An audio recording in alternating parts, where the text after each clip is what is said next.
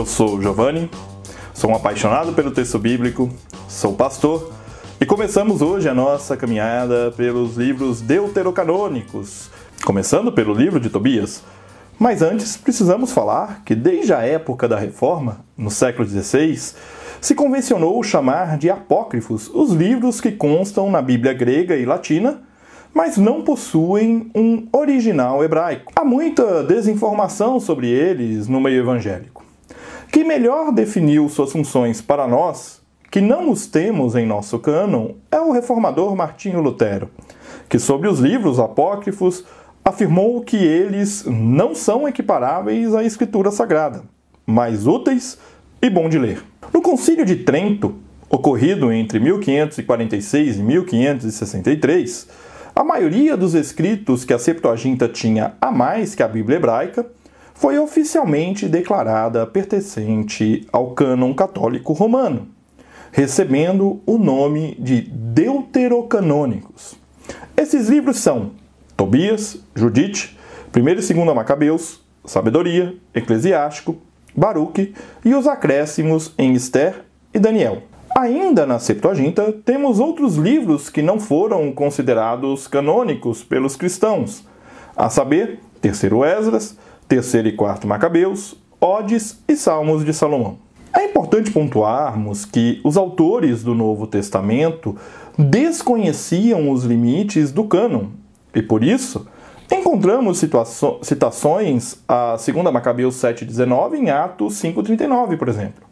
Isso nos mostra que o fato de um livro não ser canônico para nós no século XXI não significa que ele não tenha sua importância histórica. A discussão sobre ser ou não canônico já está superada na academia bíblica e para nós, cristãos reformados, saber o conteúdo destes livros é importante para não nos deixarmos levar por preconceitos que só dividem e não acrescentam nada ao diálogo em prol do reino de Deus. Assim, vamos apresentar uma breve introdução destes livros ao longo dos próximos encontros, começando hoje por Tobias, seguindo para Judite, os acréscimos em Esther, Sabedoria de Salomão, Eclesiástico, o livro de Baruque, a carta de Jeremias e encerrando com os acréscimos em Daniel. Eu espero que você se interesse em ter uma Bíblia Católica Romana e em ler estes textos, que, nas palavras de Lutero, são úteis e bons de ler. Então vamos hoje começar a nossa jornada pelos livros deuterocanônicos ou apócrifos, olhando para o livro de Tobias. Vamos lá? Uma narrativa que visa edificar o povo no exílio e alimentar a esperança de Israel. Talvez seja esta uma das possíveis sínteses para o livro de Tobias, que narra, no estilo da história dos patriarcas em Gênesis, a história de Tobit, cuja existência estava ameaçada, mas fora preservada. Tobit, cujo nome significa Javé é bondoso, tem sua história contada a partir dos arredores da cidade de Nínive, para onde ele fora deportado em 722 a.C. Pertencente à tribo de Naphtali, Tobit, segundo o texto, teria presenciado a divisão dos reinos do norte e do sul em sua juventude. No entanto, se nos detivermos nas datações do livro em contraste às datações históricas, ele teria vivido mais de 200 anos, o que contradiz o próprio livro, que afirma que ele viveu 112 anos. Como se vê, não é buscando uma precisão histórica, mas sim com o intuito de alimentar a esperança do povo de Israel, é que o livro foi escrito.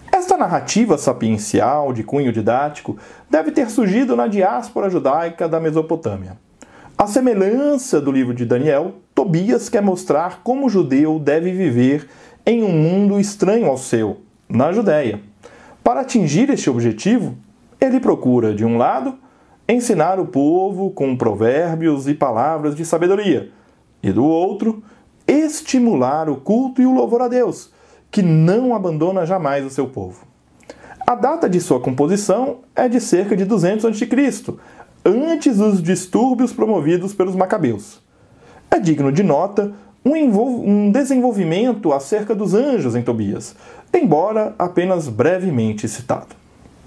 Eu espero que esta breve introdução do livro de Tobias te motive a ler este livro e também os outros livros deuterocanônicos. E nós continuamos juntos, aprendendo com Jesus a leveza de viver. Um grande abraço. Você ouviu o podcast Café com Alecrim. Eu sou Giovanni Alecrim, pastor da Igreja Presbiteriana Independente do Brasil e um apaixonado pelo texto bíblico, e eu convido você a conhecer melhor os meus conteúdos em giovannialecrim.com.br. Um grande abraço e seguimos juntos, aprendendo com Jesus a leveza de viver.